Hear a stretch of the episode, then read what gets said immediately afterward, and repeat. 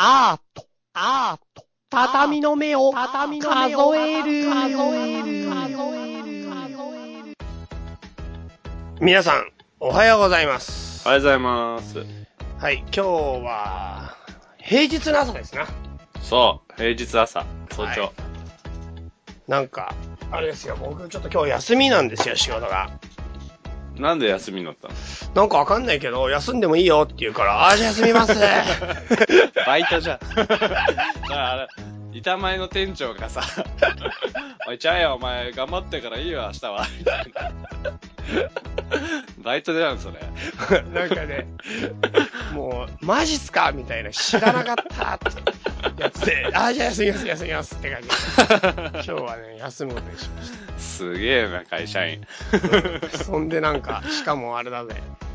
そしたらなんか、前の職場の女子で、その人がなんか家でランチをするっていうから、一緒にランチ しませんかって。ちょっとね、家でランチするってさ、家で昼飯食うってだけじゃん。いつもだよ、それ。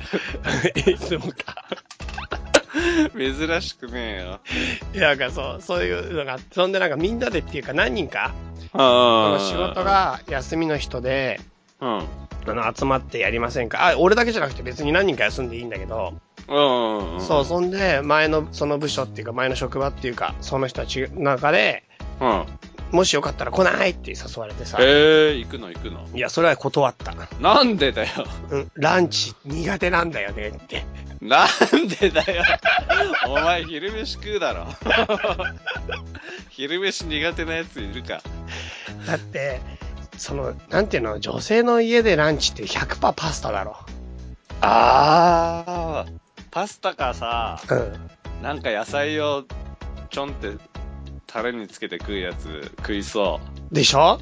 あー。だから野菜をちょんってつけるの多分夜だよ。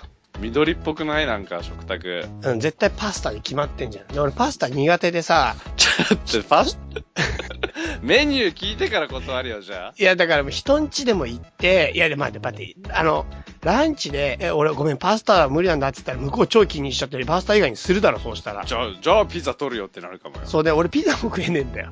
なんだよ、それ。じゃあ、天丼だよ、天丼。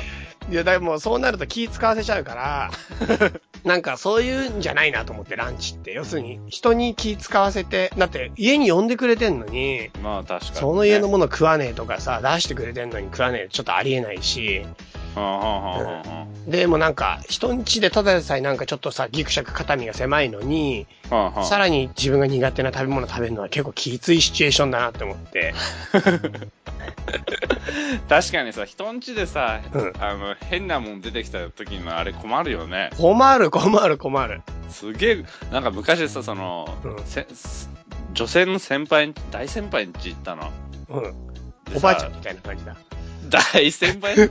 そんな、マジ怒られるよ、そんなこと言ったら。だって女性の大先輩ってさ、なんかおばあちゃんって言ったら悪いなって思って、人生の先輩って言ったみたいな、そんな感じ。違うよ。違う、さ、怒られる。ちょ、ババアとか言ったら怒られるだろ。ババアは怒られるよ。今、その話、そう。ババアじゃねえよ。ババアなんか言ってねえ。大先輩。うん。大先輩ん家行ったらさ、なんかさ、その、気を使っていろいろすごいね、あのー美味しいもの出してくれたの。うん。ごち振る舞ってくれたの、すうん。ごい。うん。で、その中にさ、すなんか高級なチーズ、なんちゃらのチーズですげえ美味しいやつで、うん。すげえ高級なのよって出してくれたの。食べなさい、これも。美味しいからって言って、何人かいて、みんなね、うん。こう、あ、これ、もうこうこうこうでこうで美味しい言うんだけど、うん。もう俺もうどう考えても、え、これ臭くないみたいなさ、あるじゃん、あれ。で、でそこにすっごい受けちゃって、うん。これもうめちゃくちゃ臭いじゃん、これみたいなのにすごい受けちゃってさ、うん。もう笑いをこらえるのがすごい大変だった。そればあちゃんなんだから許してやってくれるマジで、そこら辺は。ばあ、ばばあじゃねえって。ばばあって言うな。いやー、そう、そんで、そんなのもあって、なんかいろいろ考えると、やっぱちょっと、いいやと思って、ごめん、俺、ランチ食えねえんだって。嘘つきだな。ランチ食えないってなんだよ、それ。それでなんか逆に変な返信来て、どうどういうこと？みたいな感じになっちゃってさ。俺ランチ食えねえんだって、でかすぎない？なんか。いやだから、パスタ食えないとか、ピザ、あまあパスタとかイイタリア料理がちょっと苦手で、はあはあはあパスタ食えないとかピザ食えないっていうのもなんか、なんていうのかな。なんか、めんどくせえ男じゃん、そんな。ああ、確かに。しかもいきなりパスタとピザって決めてる感じで。そうそうそうそう。そんなのやだ、そういうし、なんていうかね、イメージにしたくなくて、うんうん。で、なんか、なんていうのかな、食べれないものって基本的に言ったら格好悪いみたいなさ。うーん、なんかた確かに好き嫌い多い男みたいなのってそうあんまそうそうそうりなんかいいイメージないよね。だから好き嫌いが多いんじゃなくて、あ、ランチ食えねえんだって感じの人。好き嫌いは嫌いなもんでかいね。嫌いじゃなくて、ランチがちょっと今、今食えねえ。あ、不可能ってこと？そもう。うそうそう。べだからそういう風に、イタリア料理食べれないって言ったら、え、なんでイタリア料理嫌いなのとか、パスタ嫌いなのって言うと、え、好き、パスタとか美味しいのにとか言われるけど、ランチ食え、嫌い、食えねえんだって言えば、なんか、もうざっくり断る。な ざっくりすぎない？なんかその、ああ、俺、俺別に好き嫌いとかないんだけど、うんあの、全然何でも食えるよ。全然何でも食えるけど、ああ、今ね、ランチが、ちょランチだけ食えないんだよね、みたいな。うん。別に俺のせいじゃないけど、ランチだけ今食えない感じって、何それ？ど、どういう事態？いや、だからそう、そういうこと考えちゃった。すげえ断り方だな。そう、それでちょっとね、それはやんわり断って、今日はちょっと自分のことしようと思ってんだけど、はんはんはんはん。まあ、とにかく首が痛い。はんはんはんはんはん。もうなんかもう先週ぐらいからずっと首が痛くて、うん。で、なんか、整体とか、ヘッドスパとか、うん。ヘッドスパ？うん、ヘッドスパ。ってシャンプーじゃないの？シャンプーだよ。ちょっと待って、全然それ関係なくねいや、首に近いこと、ところを刺激する方法で、なんてちょっと待って。それなんかちょっとセレブ、セレブ的というかさ、ブルジョワ的というかさ、一人、なんで、なんでくつろいでんの？ランチ食えねえセレブ。ランチの代わりにヘッドスすげえセレブじゃん。そなんだよ、それ。う。そうなんだよ。で、ヘッドスパ行ったり？ん？整体行ったりヘッドスパ行ったり？そう、それでもなんかあんまり良くなんなくって、うん。まだちょっとやっぱ首痛いから今日はね、針に行く。おー、針ね。うん。針、針っていいよね。俺結構好き。いつから針やってる？え、何それ？針歴みたいなの聞いてる俺の。そうそうそうそう。そうそう別に、知ってるよ、お前が針実際やってる、やってるわけじゃないことぐらい。俺の針の受け、受け歴だよね。受け歴、受け歴。え、全然ちょっとわかんないけど、でもね、結構前からやってるね。えっとね、うん。10年ぐらいかな。20半ばぐらい23。えそえそと当時聞いたかあった？針。あったあったあったあったあった。あ、治った？みたいな。なんか、針って、俺の予想だけど、うん。ちょっと悪いとこってチクってするじゃん。うん、するするする。で、し悪くないとこはチクってしないじゃん。うんうんうんで。俺あの、チクってした時にやっぱ体がちょっとピクって反応する、なんかその、チクってやられたところへのストレス対ストレスみたいので、うん。なんかそこのところでなんか、そこに意識が行くみたいな。意識がいって治るってこと？うん。針って不思議だよね、あれ。針、不思議。あとね、俺針もそうだけど、お灸、あの、針とお灸って大体セットじゃない？あ、大体セット、大体セット。あ、の、お灸が、なんか昔胃がすごい悪かった時に、うんうん。俺、お灸がすごい効いた。へえ、え、お腹の上で呼吸すんの？お腹とか背中とかでもうほんとピンポイントで、もう3箇所とか4か、2箇所とか3箇所とか、お灸置くんだけど、うんうんうんうん。もうそれだけでも本当に胃の中が温まるっていうか、あれ不思議だよね、お灸もね。あれもすっごいいいと思う。俺もさ、その、あの、ロンドン行ったじゃうん、ん。で、あれの時に、うん。なんかもうほんと呪いかかったぐらいの、か、肩の痛みみたいなのが出て、マジ？マジで。俺も呪いかな、この肩と首。ありえるよ。すごい痛い。めちゃくちゃ痛かったもん。うん。なんか、最初なんかさ、その、ロンドンに行った時肩凝った、なんでか知んないけど右肩超凝ってんなって思ってて。俺左。あ、じゃあ、多分、ちょっと、同じ呪いなのか、割と近い呪いかもね。そうね、まあ右と左しかないから、正反対。でもほら、不二人合わせてちょうどさ、一人分じゃん。え、同じやつか、やっぱ、そしたら。割と同じ俺らをやつかも呪ってんのは。明らかにもう、畳の目を恨んでるよね。たた、あー。それ、ユッスーか？ユスユッスーが、あの、セカザツの、うんあの、裏番組の畳を、あ、畳を蹴落とすことによってそうそうそう、消滅、生活を。消滅させようと思って、なるほど。呪いをかけたんだよ。そうしたら俺の中でもプラマイゼロだな、結構。あ、そうだなじゃ。あ首痛くないはずなんだ そうだよな。けど。うん。じゃあ違うか。そうだね。で、うんでさ、マジどうでもいい話したな、今。どうでもいいって分かりながら話したな。そうだよ。なんだっけ？そう、それでさ、その、呪いかけられて、うん。めちゃくちゃ痛くなって、で、うんその痛くなるのも、うん。明らかにこう悪くなっていくのが分かるっていう。あ、そそう、なんか、最初凝ってんなぐらいだったのが、う。うん。だんだんだんだんなんかこう、首回んねえってこういうこと言うなとか言って、うん。あ、お金もねえし、首が回んねえってこういうことだなとかなんでそれかけてんだよ、いきなり言ってね、最初はちょっとそれで喜ん喜んでたっていうかさ、なんでお金回んないで喜ぶんだよ。ちょっとふざけて首回んないで喜ぶ意味わかんねいや、ほら、なんか、リアル首回んねえじゃん、これ、みたいなさ。これこそ首が回んないみたいなやつたの。でもそしたらさ、ししまいにこう、ちょっと上向いた表紙とかにさ、その、うんせ背中がするようになっちゃってさ、うん。やばい絶対そう超やばいよ。やばいよね、あの、桜木花道が試合できなくなるやつ。あ、それなの？それと同じ病気？多分同じやつ。あえ、桜木花道はどうやって克服したのそれ？海沿いを歩いてた気がする。あ、そうやってやればいいんだ。嫌でしょすげえ直し方じゃない療養っていうか。うん。それで、で、針行ったの。うん。したら3回、三回ぐらい行ったらさ、うん。治んのね。針やっぱ結構いいよね。針すげえ。うん。針ほんとすごいよね。で、なんでこれ治ってんだろうみたいな不思議あんじゃん。うん。あと、あとさ、なんか、なんかね、これ話したっけなんなんか、針を受けようと思って、うん。病院行って横になるの？うん。したらなぜか先生がうん。手、手を合わせてこうお辞儀すんの。うん。あれ、いる？え、俺のとこはそんなんない。じゃあいらないんだ。うん。でもなんかね、その、お辞儀する、手合わせてお辞儀する感じ。うん。これから始めますみたいな感じが、うん。ちょっと効いてる感出るんだよね。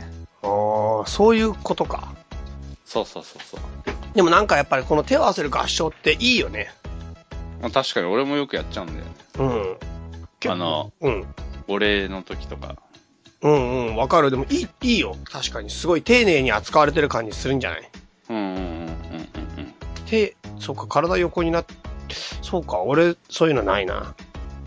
普通に始まる？うん、普通になんか、適当に始まって、で、その後、だ、だいたい何分ぐらい ?1 時間とかかな？そうだよね1時間1時間ぐらいかな ?1 時間ぐらいかな俺も1時間ぐらいだな。あれよく刺す場所わかるよね。え、どういうこと？なんか不思議じゃない？あれ。針刺すってさ。まあ、不思議だけど、ツボがあるんだろう、だから。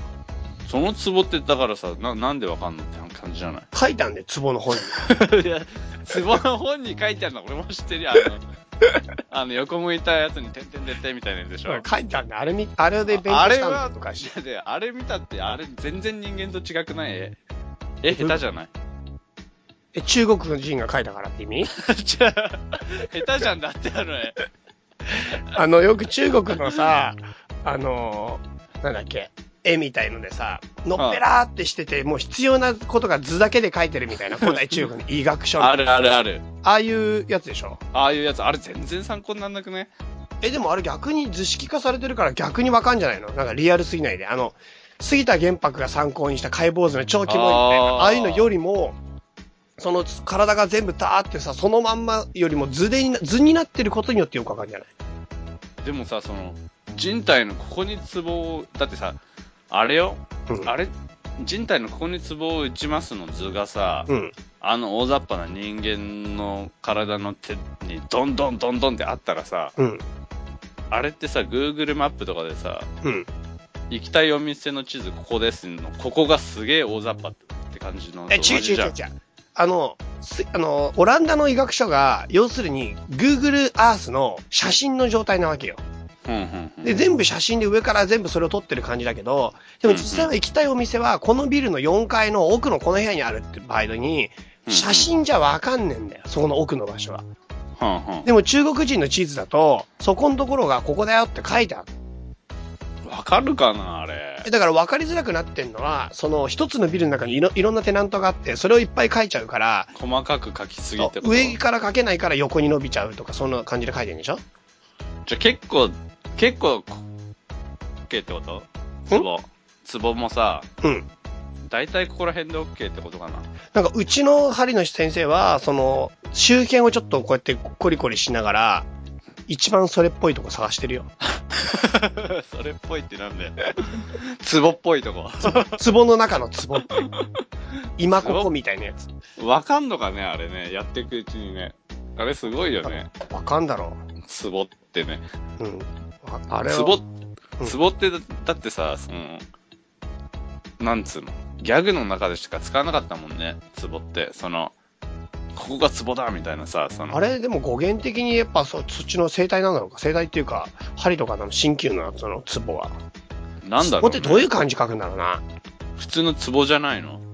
え、だって普通の壺も、え、普通の壺なの？え、違うの？わかんない。俺普通のツボだと思ってたけど。な、え、なんで普通の壺だと思った？だってツボって言葉他になくない？でもカタカナじゃない？普通壺って、あの、そういう、どっか押す時の壺は。カタカナだね。ツボ。なんで壺っていうのは？ね。ツボってウケるよね。なんで？ツボってなんすかって感じじゃない？でも、あれだね、不思議だね。人体の持つ不思議だな。不思議だよね。うん。なんかさ、だからさ、その、回路とか、なんかさ、その生態とかもさ、うん。人によってはさ、ほんのちょっと撫でるだけのとことかない？何それ？どういうこ俺ね、すげえいろんなとこ行ったの。あの、腰悪いから。とうん。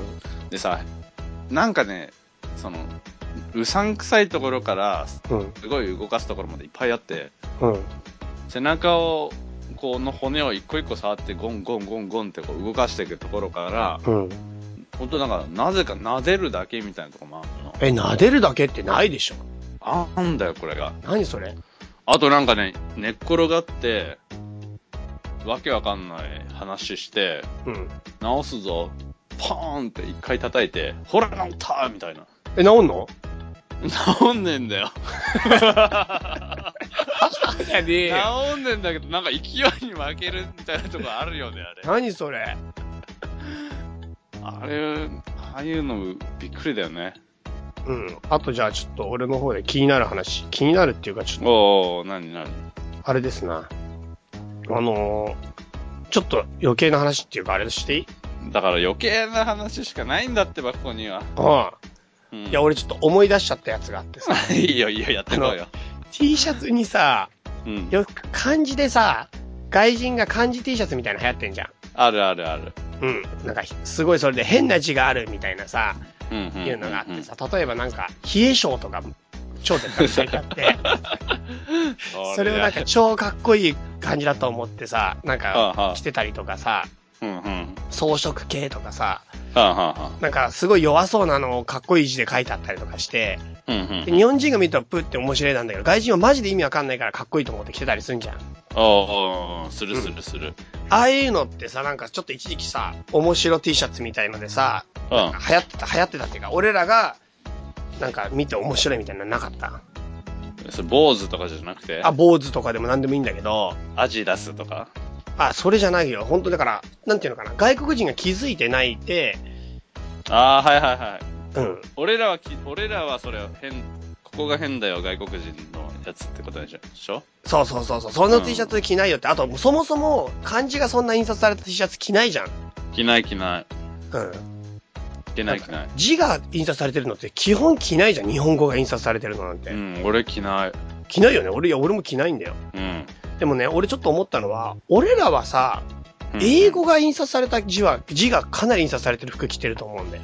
うん、かなり着てると思で、なんか、俺らが着てる服も外人から見たら変なのかなとか思わなかった、一時期。う。いや、思った思った。思ったでしょ？そんでなんか変だなって思ったらなんかない？なんだろうな。やたらさ、うん。あーあのね、それあるあるある。あるでしょ？ある。なんか例えばスターとか書いた時にさ、スターって。全然変じゃないんだよ、俺らから見たら。スターって星とかビューって書いてあったりすると。うんでもあれ外国だったら星とか書いてあったらやべえな、みたいなさ。しかもスターってさ、その、その、その、なんだ、憧れのスターみたいなスターも意味もあったらさ、うん。こいつ自意識過剰だな、みたいなさ。そうそうそうそう、そういうのとか、あんじゃん。いろんな文字書いてあるじゃん。あるあるある。うん。あるよ、なんかあるよ。なんかさ、その、うん。なんだろう、その、俺ね、うん。なんでああいう T シャツ着れないかってさ、その、英語のにせよ。英語のも着れないの？俺の着れない。え、ていうか T シャツには基本英語書いてあるんじゃねもう。俺無地の、T シャツ無地、無地の T シャツだもんだって。あ、そうか。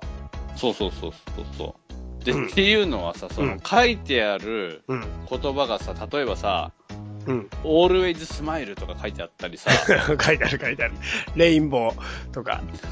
とか、destroy everything とか書いてあるとするじゃん、例えば。うんうんうん。ししたらさ、それを、の T シャツを着て登場した俺は、うん。その T シャツの感じを求められんのかなって思ったら、うん。とても着れない。そんなに深く考えてる？考えちゃう、考えちゃう。お前その T シャツ着てそれかよ、みたいなさ。うん。その感じで求められて来られたら俺はその期待に応えられないな、みたいな。うーん。でも T、わかんない。日本人としてはそんな T シャツに書いてある英語にイメージ受けつ、受けないけどね。でも、見ちゃうんだよね、俺結構。あ、そう。見ちゃう、見ちゃう。外国の人が着てる日本語は超気になっちゃうじゃん、やっぱ気り。になっちゃう、気になっちゃう。うん。あれはもう速攻で気になるけど、日本人の着てる英語はやっぱ母国語じゃないっていうのもあるけど、あんまり気になんない。あんま気になんないよね。え、気になるって言ってなかった今？あ気になるよね。どっちや 俺ね、自分のことはもう超気になるの、本当に。うんうん。だから着れない。へー全然気になんないえ？気になんない？自分の？着てて、自分が英語着てて。まあ多少気になるのと、あとなんか、そうだな。俺もでも実はな、なんだかんだ言って無地なんだよね、実は。あ、無地かもね。うん、俺文字が入ってるの、正直言ってほとんど着ないんだ、本当は。着ないかもしれないね。うん確かに。そうで、なんか、うんそんな中で、まあちょっと今日僕が話したいのがさ、あなんかその、日本人がやっぱか文字を気になって文字にやっぱり読んじゃうっていうのと、あ、と外国人の、その、日本語のはないけど、英語のは結構あるっていうのの間を取ってさ、うん。うちの妹がさ、うん。T シャツ着てたらさ、その T シャツにさ、うん。シャインって書いてあったの。あの、輝く。うん。うん。うん。それ見てさ、うん。うん。ちょっと思いついちゃった。何何？あのさ、T シャツに死ねって書いてあるけど大丈夫？って。うーわーなんかすげえな、怖えな。死ねーって。怖いなと思って、シャインって書いてあるけど、死ねだよな、それ。シャインはさ、輝くってみたいな感じなんだけど、でもなんか俺は日本人だからそれを日本読めて日本語の意味が分かっちゃうわけよ。死ね死ねって書いてあるよ。死ね死ね T シャツだよな、それ。そう。欲しい。その T シャツ欲しい。それ聞いて妹ガビーンだよね。死ねじゃねえのに死ねだというイメージになっちゃったみたいな。すげえな。外人のパーティーに社員 T シャツ着てったら、うん。あの子すっげえ明るい子で、うんノリが良くて、すげえフレンドリーなんだよね、みたいな感じですごい近寄ってくんだけど、うん日本人のパーティー行ったら、うん。しねしね T シャツ着てきた女いるぞ、みたいな。一気に、一気に、一気に怖いイメージになるね。そうなんだよ。それをちょっと思いついちゃって。うん。そうだよな。死ねになるよな。そう。あれだからすごい気になっちゃうんだよね、見ると。社員って言葉見ると、これね、気になって死ねって書いてある気がするなと思って。死ね、いいね。あとなんかセールってあるじゃん、よくセール中って。うん、あるあるある。あれもなんか、サレって読めてさ、うん。なんか、いらねえからさっさとサレで、向こうもなんか、いらねえから早く売りたいのかなってあ、なるほどね。思っちゃうんだよね、あれね。されされ。そうされされ祭り。そうそう、あれもだからセールってなんか、お客様還元セールみたいな感じで、お客様に還元してきますよっていうのを歌いながら、サレって書いてあるから、なんか、よっぽどいらねえんだろうな、ここにあるものは。ゴミ、ゴミか。ゴミか、これは。とかさ、ローマ字にすることによってなんか違う読み、読み方ができちゃうみたいな世界観。確かに確かに。かといって、かといって何も思いつかないんだけどね、俺。これいや結構ね、意識して、意識してるとか日常歩いてると、なんかローマ字で読んじゃわない？そうね、あんまね、あんまねえかな。ねえ。あんまねえかな。うん、なんかトルコ語って基本的にローマ字なんで、ローマ字読みなんだよ。あー、なるほどね。トルコ語の言語自体の発音が、あれは、なんか、まあ、人工言語って言うと言い過ぎだけど、20世紀にケマル・アタテルクっていう人があ、、韓国語みたいな感じ。そうそうそうそうそうそう、あの、後から作り直して、それで文字と、文字の表記と発音のズレが、まだ100年ぐらいしか経ってないと全然ないんだよ。で不思議じゃない？なんかさ、いきなり言葉作りますって言って作れちゃって、それみんな使ってる感じ不思議じゃない？うんとね、もっと正確に言うと言葉っていう方が先にずっとあるから、それに後から文字つけるんだよ、基本は。あ、じゃあ言葉自体とか文法自体はもともとあったってこと？そうそうそう。で、言葉みんな話してて、で、それに後から、じゃあ文字これにしよっか、みたいな感じで文字つけんだよ。へえ、どそんな言の、語も。それみんなすげえ最初困ったろうね。意外にいけんのかな？いや、これ結構困るんだけど、でも例えばそれによって、まあ、なんていうのかな、いい点と悪い点があって、うん。今まで曖昧だった発音が決定されるんだよ。なんか例えば、あのー、なんて言えばいいかな。ツボん？ツボとかだったら、このツボのボが、うん。日本語だともうツボで決定だけど、本当は喋ってる段階では、なんか、ツボのことをツボって言ってる人とか、ツーって言ってる人とか、なんか変な音だって、なんかもしかしたら通じてたんだけど、はあはあこのはうーとかブーみたいなやつが、ボっていうのはこれだよねってなると、みんなもうその音になるから。単語が確定されていくっていうか、一個一個。え、それまではじゃあ何？文字がなかったってこと？文字ない、基本的に文字ないんだよ。ないの？世界の文明では基本的に文字ってずーっと後だよ。そうなの？そうだよ。え、エジプトのああれぐらい？象形文字。え、でもあれだって、なんていうのかな？最初に言葉が全部あって、最初に全部話し言葉があって後だよ。まあそうだよな。ずーっと後だよ。そうなんだ。話し言葉が確かにないと、文字先あっても困るよな。そうそうそう。そうなんだよ。まあ、ちょっと話相当逸れてるけど、うん。文字っていうのは、だからそういう意味では、あ、なんか文字の話も結構面白いな、でもこれ。じゃあ文字の話しようよ。文字の話する。まあそんなに深くないけどね、俺。結構だからそうだね、あの、100%の人工言語で言ってんのが、ザメンホフが、あの、作ったさ、エスペラント語って知ってる？あ、あれだ。世界共通語。そうそうそう。あれが一応100%のオリジナルで、文法も言葉も単語も文字も全部、あの作ったの。作ったってすごいよね。でもアルファベットが基準で、なんかザメンホフどこの人だっけな？なんか、スペインだかポルトガルだかわかんないけど、ヨーロッパの人で、うん。そこら辺の言葉がやっぱりベースになってるから、うんうんうんまあかなりそっち寄りなんだけど、まあ文法もそうなるよね。そうそうそうそう。そうなんだよ。アルファベットだしね。なんだっけ、宮沢賢治もやってる、そうそう、よく知ってるよね。エスペラント語やってた。スペランド語。うん、やってた。そうそうそうエ。スペランド語ってまだい意味あんのかな？まあなんか結論から言うと、まあ日本にもエスペラント協会とかあるらしいんだけど、うん。なんかやっぱり文化を持たない言語っていうのはすごく弱いの。あー。なんか言語ってやっぱり通じてなんぼだから、母集団が最初にないと、うんいくら完璧なものが用意されてても、もう結局、そこでみんなでそれを共有してる文化がない言語は、きょ難しいね。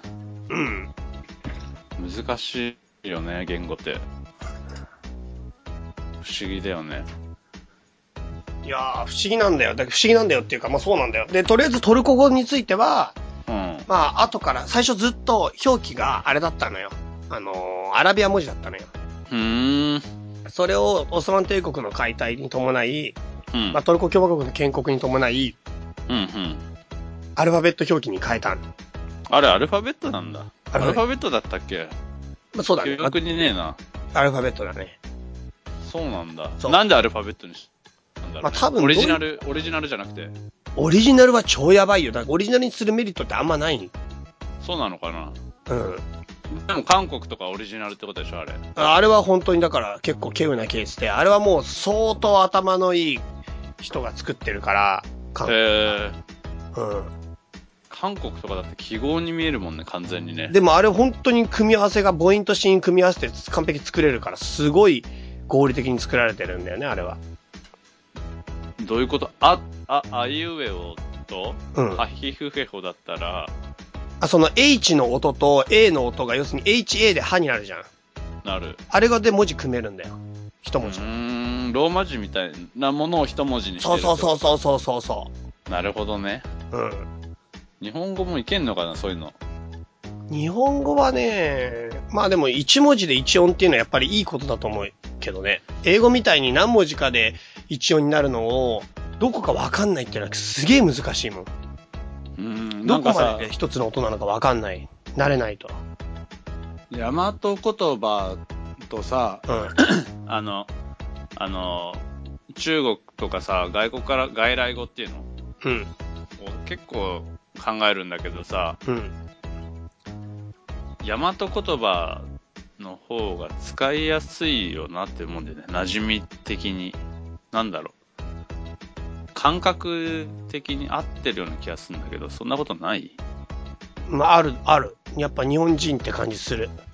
なんか、なんか、日本人となんだっけ、その、に昔日本人の江戸時代には茶色とか灰色の言い方がすげえいっぱいあったけど、今は灰色とかグレーとかで終わっちゃうみたいなさ。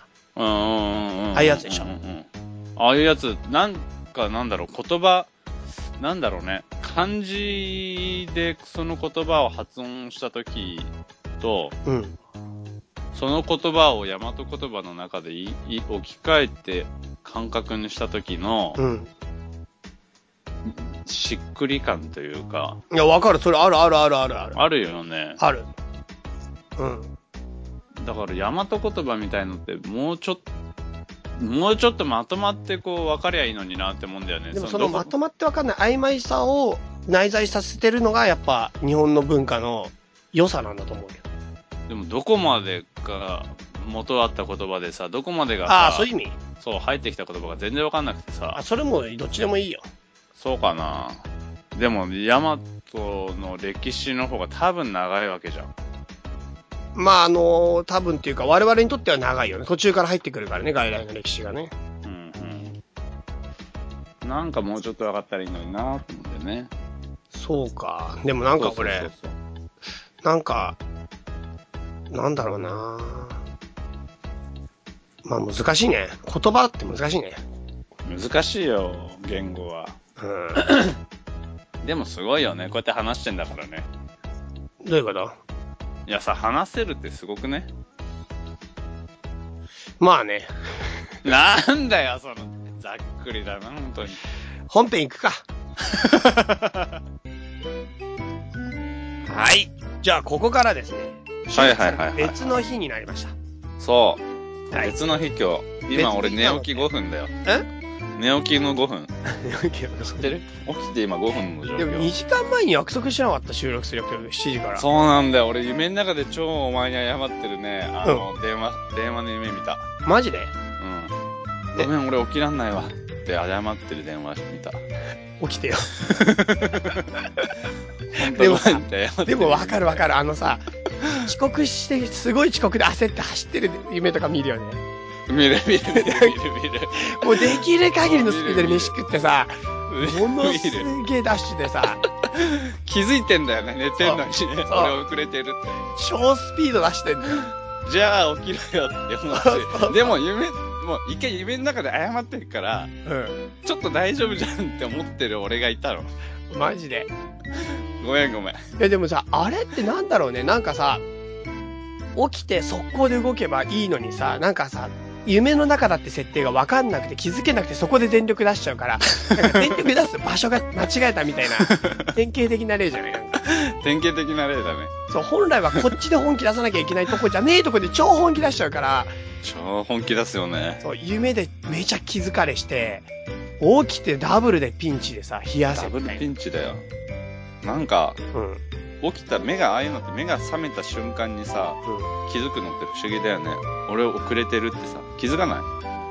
目が覚めた瞬間に時間が明らかに違うことに気づかない？その時計とか見ないで。ああ、わかる気もする、それは。あれ不思議だよね。うーん、わかるわかるわかるエ。ジプトの時代から七不思議として伝わるんだよ。マジで。マジで。朝起きたら時間がわかる。昔むしろ時計なんかないからみんな七不思議じゃない。それが日常だったんじゃねえの？そうだよな。時計ねえわ。賢いな。そうか、そうか。いや、今の話ちょっと面白くて、あの、誇張の夢って話知ってる？知らない知らない。え、知らない？誇張の夢。誇張の夢だったよな、多分。誇張って湖の上？あのね、違う違う。あのね、誇張って蝶、蝶なんだけど、うん。その蝶の見る夢。蝶が見ねえよ、夢。あのね、掃除っていうお話が、掃除っていうの知ってる？そう、なんて言えばいいかな、掃除っていう本なんだけど、中国の思想家で宗師っていう人がいて、その宗師ね、かっこ宗宗って言うんだけど、その人名ね、その人が書いたっていう考えがまあ、いっぱい出てる本があるのね。あ、創始の友達友達？あ、同じ。じ漢字書く。じゃあ、そう、要は、あの、創始の本と同じノリってこと？のりってこと。孔子とか。そうそうそうそうう。そうそうそうそうそうそうそう。孟子が書いた本は孟子みたいなさ、中国でよくあるやつじゃん。あー、なるほどね。うんはいはいはいはい。なんか書いた人の名前そのまんま本になっちゃってるよみたいなさ。うんうんうんうんそれの掃除の中に出てくるさ、まあ、掃除のハイライトなんだけど、そこちょうどいいねって。なんか、これ結構深いんだけど、夢の中でね、うん。うん。蝶としてひらひら飛んでたんだって。蝶になってたってこと？自分が蝶になりきって。ところが目が覚めた時に、パッて目が覚めた時に、自分は果たして蝶になった夢を見ていたのか、うん。うん。それとも起きた後の今の自分が蝶が見ている夢なのか。なんかこの要するに主観、主主観と客観、なんていうのかな。主体、主体、自分の位置がうん。どっちが本当なのみたいな話。うん、うん、うん、うん、うん。俺、おうん、うん、うん。うん。その、俺ってなんだろうってこと？俺、なんか、なんか、どういう教えがあるかちょっとわかんないけど、うん。自分が蝶として夢を見てる間、自分が蝶として飛んでる間は、自分は蝶だと思い切ってるわけよ。完全超だよね、俺俺的にね。うん、俺的に完全蝶。うん。完全蝶なんですよ。完全超ってなんだよ、その軽さ。完全超だぜ。いや、なんかもう、あの、今、カルタ思いついちゃった。完全に蝶だぜ、俺か 軽いな。でもちょ、ちょっとなんか、昔のヤンキーっぽいノリはあるよ。今のヤンキーじゃない。ああ、昔のヤンキーって優雅だな、悠長っていうか。まだ時代が許してくれたんだよ、それ。ひら、なんかゆっくりひらひらとね、ちょっと優雅な感じね。そうそう。いつまでヤンキーやってんだ、みたいなお父さんとやり合ってから、うん行ってくるぜって言って車で出かけんだけど、別にお父さんも本当にそんな怒っていないみたいな。うんうんそんな感じの夢。うん。なるほどね。うん。なるほど、なるほど。まあ、とりあえず。そんで、蝶として自分が飛んでる間、本当は自分蝶だと思ってんだけど、う目が覚めた瞬間に、あ、今の夢だったって全部なしになるわけじゃん。ん。なしになるね。自分は自分だっうんうん。て。で、自分は、あの、蝶じゃなくて自分が人間なんだって思うんだけど、でも、うん自分が寝てた時は、自分は蝶だと信じ込んで飛んでるわけだから。自分が人間だったら全然もう、つゆ知らず、想像もつかないわうんうんけ。だから、自分が目が覚めた後、実はこの目が覚めた、現実だと今思ってる、これが実は夢で。それは逆に言うと、蝶が見ている夢なんじゃないか、人間になった。でもさ、それさ、うんハイライトのなのに教えがないってことでしょ？うん。どうしたらいいの？その、それ聞いた周りの人たちは。あ、でもなんか、なんていうのかな。こういう感じの本なのね。あの、掃除ってすごく面白くて、物語に全部なって、全部説話になってて、教えがないくて、説話で伝えてる小説っていう言葉知ってるでしょ？普通のなんとかのうん本。知ってる。知ってる小説って言葉ってこ掃除から出てんだよ。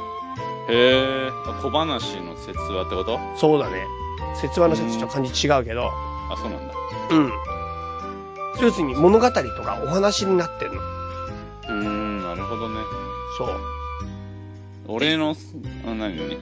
うん、そう。だからどちらが真の世界であるかっていうのが、なんか不思議だなっていうのと、うんうんあ。と夢か現実か何が夢で何が現実かみたいなことを考えちゃうんだけど、うん。まあ実はそれってどっちでもいいんじゃね？みたいな感じに最後はなっていくんだけどね。あーあ、何どっちでもいいってどういうこと？え、どっちでもいいんだよ。た、仮に俺が蝶で、ほん俺今これ夢でも、うん。よくねってこと？そう。そ、それはなんでよくないになるのえ、何でもいいってことだよ。なんでもいいってことなの？そういうこと、じゃあ何？じゃあ何？何？本当は俺なんかはお前に遅刻の電話謝ってたんだけうど、これが、あれが本当で、ん。うん。こっちがその続きの夢ってこと？そうそうそうそうそうそう、そういうこと、そういうこと、そういうこと。もう一回起きたらこれやんのかなじゃそうだね。あ。同じこと話そう。うん。まあ、でもとりあえず、うん。なんか掃除は、なんだろうな。なんか二元対立みたいなやつうん、うん、うん、うん。なんか、例えば夢と現実みたいなとか、はいはいはいはいはい。なんか他にもいろいろあると思うんだけど、何かと何かみたいなものの境目っていうものの対立を極力、なんかなくして考えるみたいな。うーん。すべてのものは、その、ありのまますべて同じみたいな、なんていうのかな。まあちょっと俺もね、掃除しっかり読んでねえからわかんねえ。ただ思い出しちゃっただけ。そうか、つまりあれだね。うん。あのー、なんかさ、そのさ、瞑想とかもさ、うん。なんか最近悟りとか瞑想みたいなのをさ、勧められてさ、最近。開いてないんだよ。もう開いてたら早起きぐらいできるよ。いや、夢の中でだから開いて今が夢なんだって。あ、そっか。じゃあどっちでもいい。ど 逆にもうどっちでもいいかな。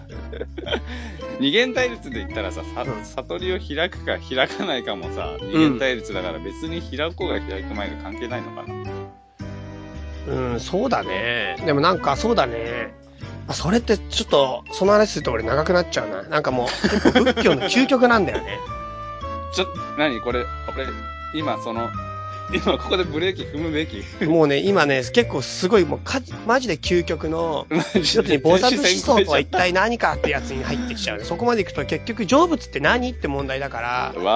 自分が成仏する状態って何かっていうところの捉え方によって、うん。かなり、あの、深いところまで行っちゃうね。要するに、出家して修行した末に成仏があるっていうのが仏教の伝統的な考え方だったのに対して、いやいや出家しないでその身そのままで仏になってる即身の成仏があるよっていう提案が大乗仏教において起こるんだけど、うん。その時に生と俗ってどう違うのかみたいなところが、結構、俺の、俺の方だとさ、うん。超カジュアル成仏なんだけど、ライト級カジュアル成仏の話。ライト級カジュアル悟る。え、何？ボクシングの話それ。違うよ。ボクシングに悟超るかよライト級カジュアル悟り。瞑想して、はい、なんとか選手となんとか戦い、赤コーナー、なんとかってさ、二人も瞑想して、どっちがカジュアル悟ったみたいな。ガンガンガン悟りました。おっと、今入った、入った、入った。いいね、カジュアルで。すっげえカジュアルで、カンカンカンタオルとか投げ込まれて途中で。もう無理だ今日無理、今日無理。煩悩は、煩悩入ってるから。入ってるぞーつって。お前今あっちの女子の方見た？あー、俺速攻タオル投げられるわ、それ。あの、入、入場の時に結構チラチラ見ちゃうよ。もうね。まあ、入場の時はまだいいよ。でも戦い始まったらね。う ん見ちゃダメかな。でもそれ結構シビアな戦いだな、マジで。でもさ、ボクサーとか試合中に可愛い子客席とかにいたら見ないのかね？見ないでしょ。見ないのか？絶対見ないのかな？まあ、絶対じゃないけど、でも結構試合ってマジで集中すると思うよ。だって漫画とかでさ、試合中にさ、応援しに来た恋人とかがさ、そのうん、病、病院を抜け出して、うん。死ぬかもしれない10秒を、なのに抜け出してきた白いワンピースの麦わら帽子の恋人がうん。座ってるのを、チラって見えたりして、うわーみたいな。それでも試合中じゃないね。じゃないのかな試合が始まる前。直前とかだね。ゃあ試合中はせっかく見に来てくれた病気の、あの、恋人も見ないね。見ない見ない。もう心だけ受け取った感じ。うん。戦い始まったら見ないよ。カジュアル、カカジュアル悟りなんだけどさ、うん。急に俺の話がしたくなった。ごめん。急にボクシングどうでもよくなっ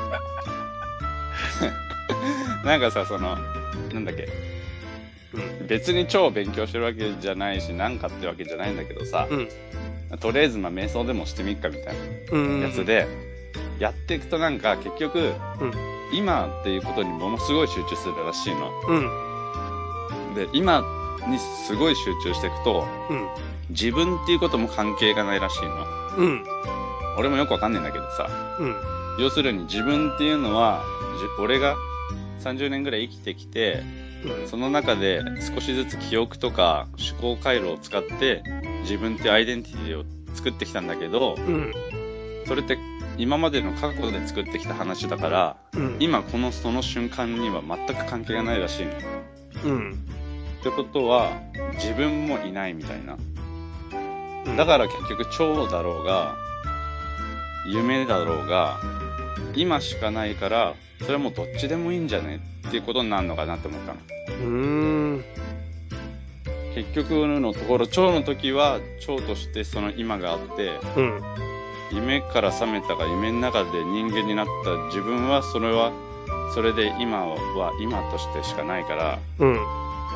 だから、なんだっけ、論子創子うん。は、人間対立っていうかその、どっちでもいいんじゃねえ論になったのかなって。どっちでもいいんじゃねって。そうそうそうそう。結局、長だが長での時は長だし、うん。人なら人の時は人なんだけなんじゃないのみたいなさ。なるほど。なんかすごい深いこと言ってる気がする。意外に。嘘。寝起き、寝起き15分だよ、まだ。ね、てか寝起き15分だからこそ、今起きてるか、目ざあの、寝てるかの境目にちょうどいるから、あり得るわ。今、俺らがあやふや通常入れない境地まで高川君は入れてる。あやふやなとこいる、今多分。そういうような感じでいるから、今うカジュアル悟りナウだろ。ん。カジュアル悟りなのだよ、これ。カジュアル悟りレポートだよ。なるほどね。そうそうそうそう。まあ、結構その話も面白いんですが、俺もう結局今日用意した話できねえな、これな。何を、じゃあカジュアル、カジュアル用意した話やってよ。カジュアル用意した話また今度にしよう。そしたらさ、カジュアル悟りでさ、うん。もうそのまんま話さ、続けていくとさ、そうだなあ、あと、この疑問に思うのがさ、おい、あの、さ、悟り開くじゃん。はい。ひ、ひ、開いたら何なの？って話がさ、すげえ疑問でさ、うん。なんか、その、開くとさ、要するにすげえこう、何？なんだろう。悟りとは何か？悟りの、ん？悟り開いたらどうなるのあ、ビフォーアフターみたいな話ビフォーアフターとさ、その、うんあアフターの時、アフターでさ、例えば俺超いい状態になるとすんじゃん。うん。なんだろう。すげえ物事に動じなかったりさ、うん。なんか不安にならなかったりとかさ、うんあの、変な不安うん。変なやっかみとか不安とかさ、うんその、心のなんか変な負の、負のフォースに洗脳されないみたいうん。な、なったらいいか。いや、いいでしょ。もう それ、そうなればもう最高だろ。そうだよなだって結局悩んでるから苦しくて、苦しいから人生嫌だなって思っちゃったりとか、逃げたいとか、ごまかしたりとか、遊んだりとか、なんか、まあ逃げか。うんうんうん。っていうのがやっぱ困るんじゃないの？そうなんだけど、なんか悟りの本読んだらね、うん。なんか、悟りの本なんかあんの？あるんだよ。それも、それ読めばわかんじゃん、じゃあ、アフター。じゃあわかんだけど、読んだら、ますますこれ意味あんのかなと思って、うんなんかよ、その、なんか読んだら、どうなるのかって言ったら、普通になりますって書いてあっうん。まあ、まあ、よくねえな、それ。た。そう、普通になりますって書いてあって、そのなんかいろんなことがうん。普通になって、今までと何も変わらず、あ、でもちょっと待って、それ結構意外に深いかも。なんで？え、なんか、意味なくねそれ。いや、ちょっと俺ね、これそれ結構深いかも。例えば、うん。そうだな。桃太郎で言ったら、うん。桃太郎がおじいさんおばあさんに育てられて、うん普。通の幸せな生活したとするじゃないですか。うん。うん。その後、まあ、鬼ヶ島に退治に行くってことになって、鬼ヶ島のところ行って、うん。で、鬼ヶ島で鬼と戦って、あ、違う違う、あの、仲間引き連れて、うん。うん。で、鬼ヶ島行って鬼と戦って鬼に勝って、うん。で、財宝を持ってまた戻ってきて、うん。また生活するわけじゃんか。うん。で、この時に、桃太郎の最初の生活と最後の生活っていうのは、うん。両方とも普通の生活だと思うんだ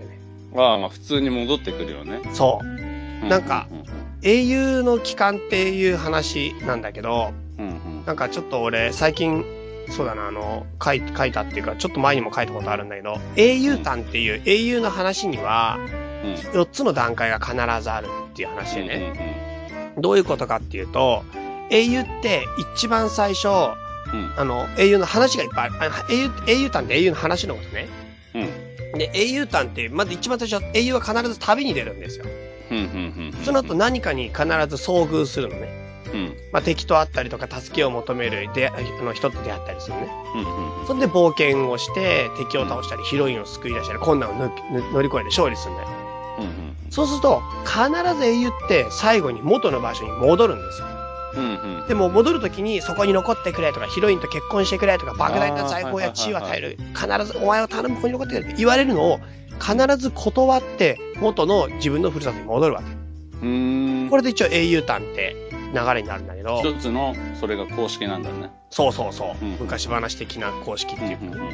その時に最初に住んでた生活の場所の最初の生活と最後に勝って戻ってきたの生活ってほとんど変わらないはずなんだよね。へえ。ちょっとワンランク上の生活とかじゃないんだ。あ、だからそれが精神的にあるんじゃないかなと思う。ああ、なるほど。なんか、わかりやすくお金持ちになったってケースが非常にわかりやすくあるけど、うん。でも意外にこれはお金の問題じゃなくて、最初の生活と最後の生活が実はほとんど変わらないんだけど、生き方の、その人の、やっぱ何かを乗り越えて冒険してきたワンランク上にいるんじゃない？精神性が変わった生活ってこと？そう、なんか、例えば、俺らで言ったら、海外旅行とか例えば行くじゃん。行く行く行く。海外旅行とか行って、まあ、自分の家から海外旅行行きます。いろんなとこ行ってきて楽しかった。すごくいろんな勉強になった。戻ってきます。うんで、また普通の生活を送ります。うんこの前の生活と後の生活って一緒なんだけど、うん。その海外旅行でやっぱり得た、なんか、経験とか、うん。あとはその、なんていうのかな、刺激とか、そういったものが次の自分の日常をちょっと塗り替えるみたいな。うんうんうん。通過儀礼みたいなもんかな。通過儀礼っていうよりは、うん。なんていうのかな。まあ、簡単に言えば経験値アップだよ。ああ、レベル、レベルアップ？いやさ、でもさ、でもさ、さ、あの、あの、何？鬼ヶ島？うん。そもそも桃太郎がよ、うん。さ悟ってりゃさ、うん。わざわざ鬼退治行くこともなかったわけじゃん。あ、そう、だから、悟りのその修行自体が鬼退治じゃなくて、自分の精神世界の話なんじゃないの、桃太郎は鬼退治ってそう、物理的に外出てんじゃん、体で。出てる出てる。そうじゃなくて、自分の心の中でそれをやるんじゃないのだから桃太郎がやってれば、鬼も退治する必要なかったし、うん。遠く行くこともなかったし、うん。鬼も鬼で幸せに暮らしたし、うん。今まで通りで普通に、普通に暮らし、桃から生まれた桃太郎は普通に暮らしましたとさ、って悟ってればできたんだけど、うん。ただ、普通に暮らしたけど、それ、なんかその、何も解決しなくねみたいなところってどうなるんだろうって思ってんの？悟ったら。何も解決しない。だってさ、今の俺の状態、今俺この瞬間悟っちゃったらさ、うん。普通な、普通、超普通状態に入るじゃん。うん。になったら、やる気とか湧くのかなみたいな。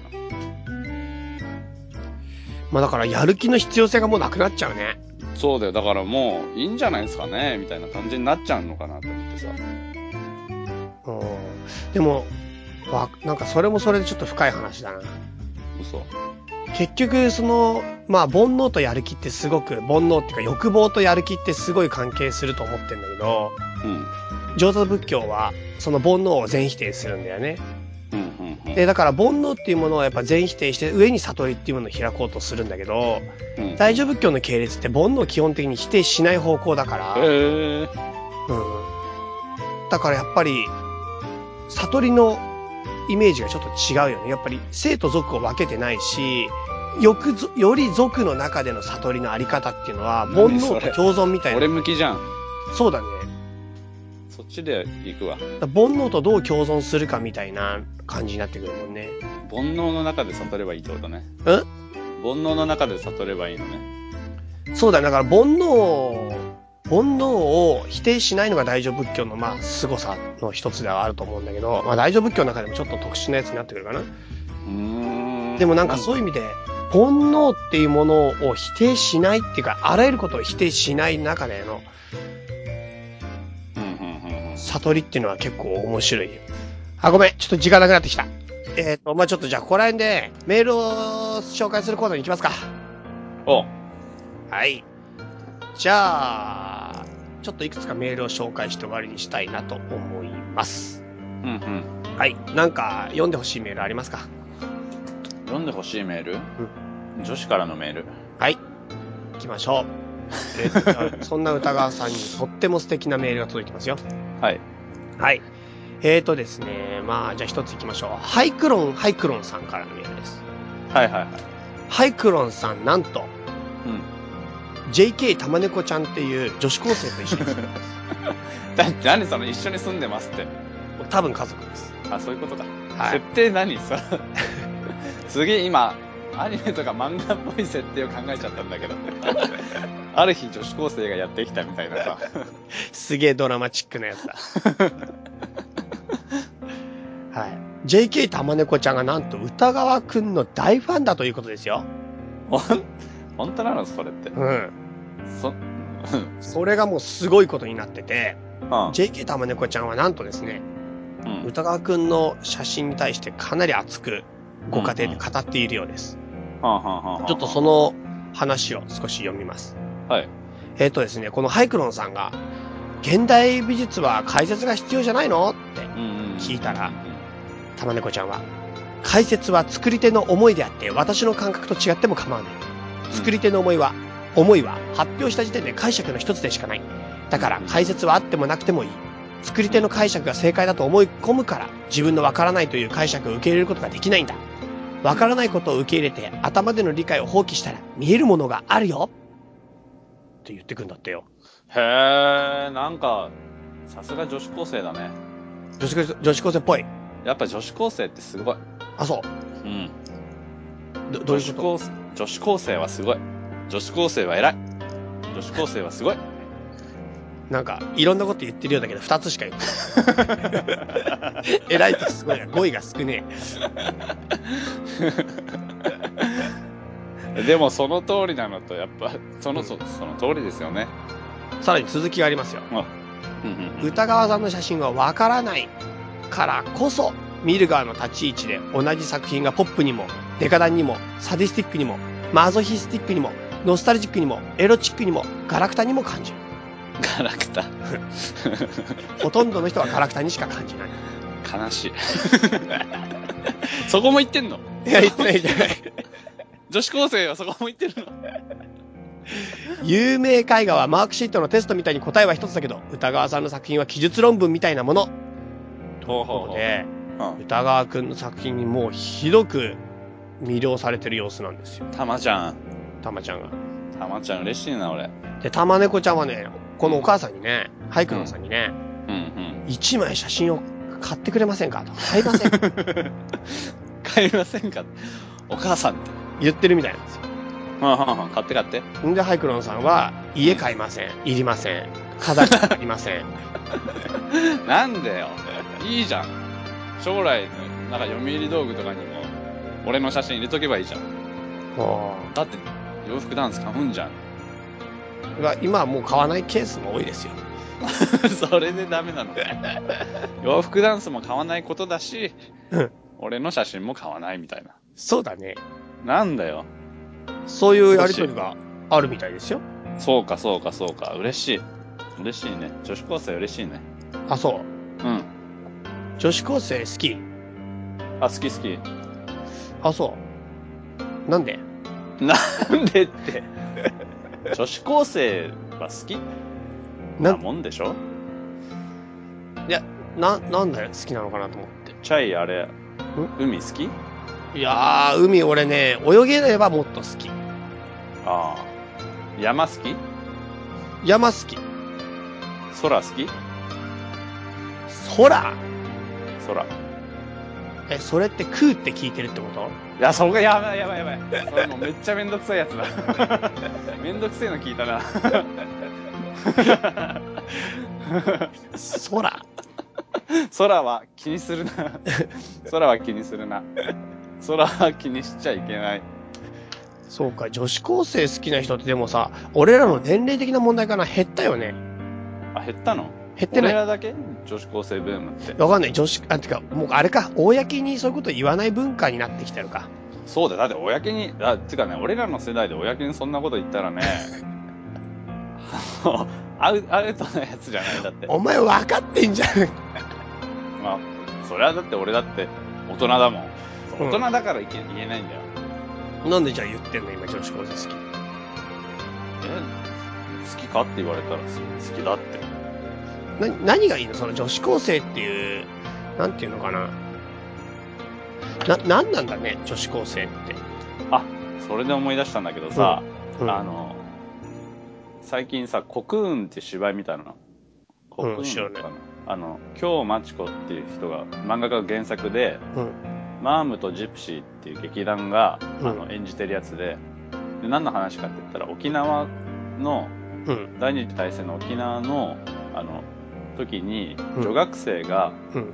あの看護婦として看護婦っていうの看なんていうの？負傷。した兵士を洞窟でさうん。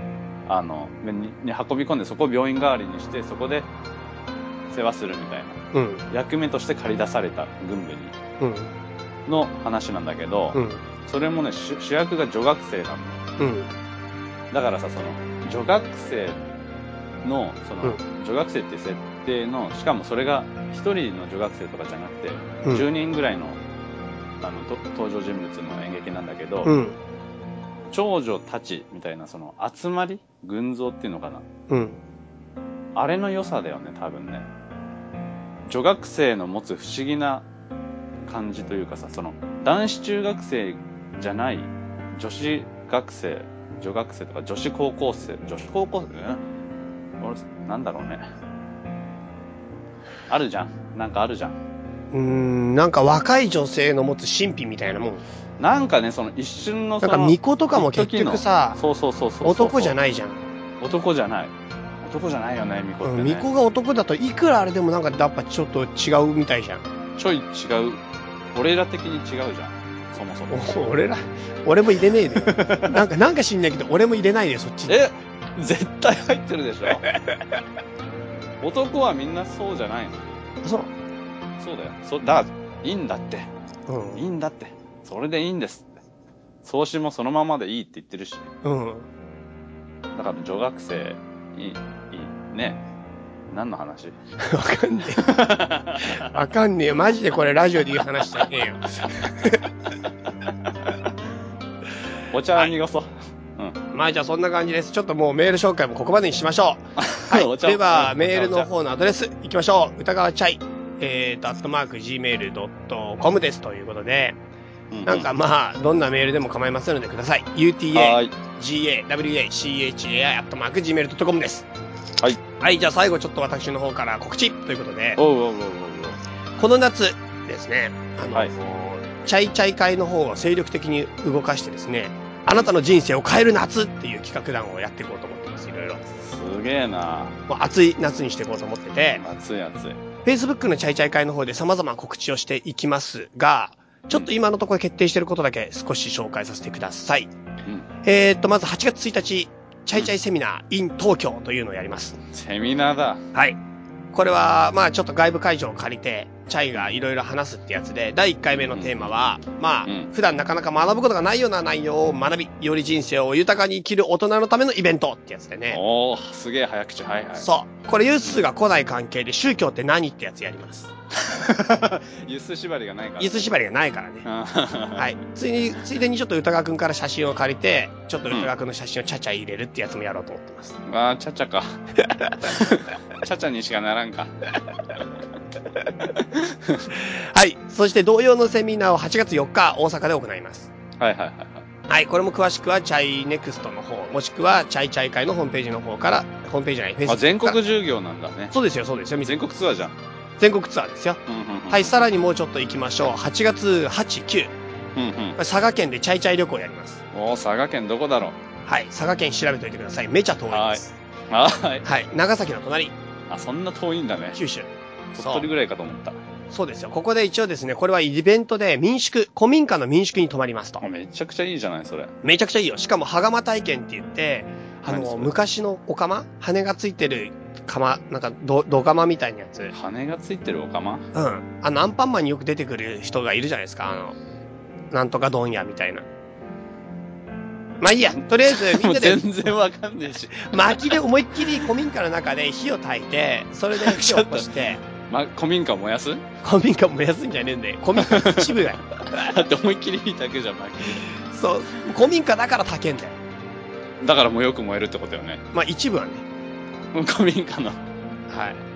はいはいそこで、あの、米炊いてカレー食って、うんちょ。っと楽しんで、夜はチャイチャイセミナーシークレットっていうのを、その日の夜。大人のチャイチャイセミナーだ。なんかそう言うとあれだな、なんか、きしかも泊まり込みで良くない感じになってるな。雰囲気がな。R18 のやつだね。そう、まあ、あ、でもそうだね。あんまりあれだと、あれだから、あの、若い人じゃない方がいいかもね、そういう意味ではね。まあ、泊まるし、未成年はあれかもね。ん？未成年は親の、そうだよ、今日、もう親の協力というか、親も一緒に来てくださいだね。そうだ、あそうだ、一緒に来りゃいいんだね。そう。で、一応そちらの方は、まあもちろん男女別の部屋確保して、で、お風呂はちょっとね、狭いみたいっていうか、お風呂はちょっとよくわかんないから温泉に行くことにします、近くに。おー、いいね。で、まあその8日の方はいろいろちょっと観光するんですけど、9日がですね、うん。戦後70周年ということで、長崎。あの。平和公園に行こうと思ってます。そうだよ。はい。で、まあちょっと僕自身も初めて行くんだけど、うん。やっぱりちょっとここ人生の一つ、なんか考えること深くなるかなって思うし、あとやっぱり一度は、人生で一度は行きたいところではあるから、確かに。そう、ちょっと長崎を巡って、佐賀じゃない、博多集合長崎海産。な、何その置きっぱなし感。そう、そう。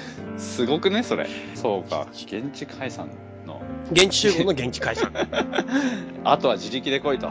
そうそうそうそうそう、うんなんたってそういうところが大人ね。そうだな。サバイバルだからね。はい。という感じですかね。うん。はい素晴らしい。ということで、またあと細かいこといろいろやっていこうと思いますけど、まあとりあえず夏、楽しい夏にしていけたらと思いますので、皆さんぜひぜひよろしくお願いします。はい。はい。では以上、告知でした。はいはいはいはい。はい。まあ歌川さんもどっかもしタイミング合えば、なうんん、行きたい行きたい。まあ来てもらえたら嬉しいし、まあ、こうん多分歌川くんちょっと予定聞いた感じじゃマジ来れないな。なんかね。うん。だから気持ちだけ預かって、ちょっと写真も預かってって感じでさせてください。はーい。はい。じゃあ、以上。畳の目でした。また今度会いましょう。会いましょうというか、会える人は会いましょう。聞いてくれる人は聞いてください。またね さよなー。だら。から、この番組はバックパッカーを応援するたびたびプロジェクトの提供でお送りしたんだからね。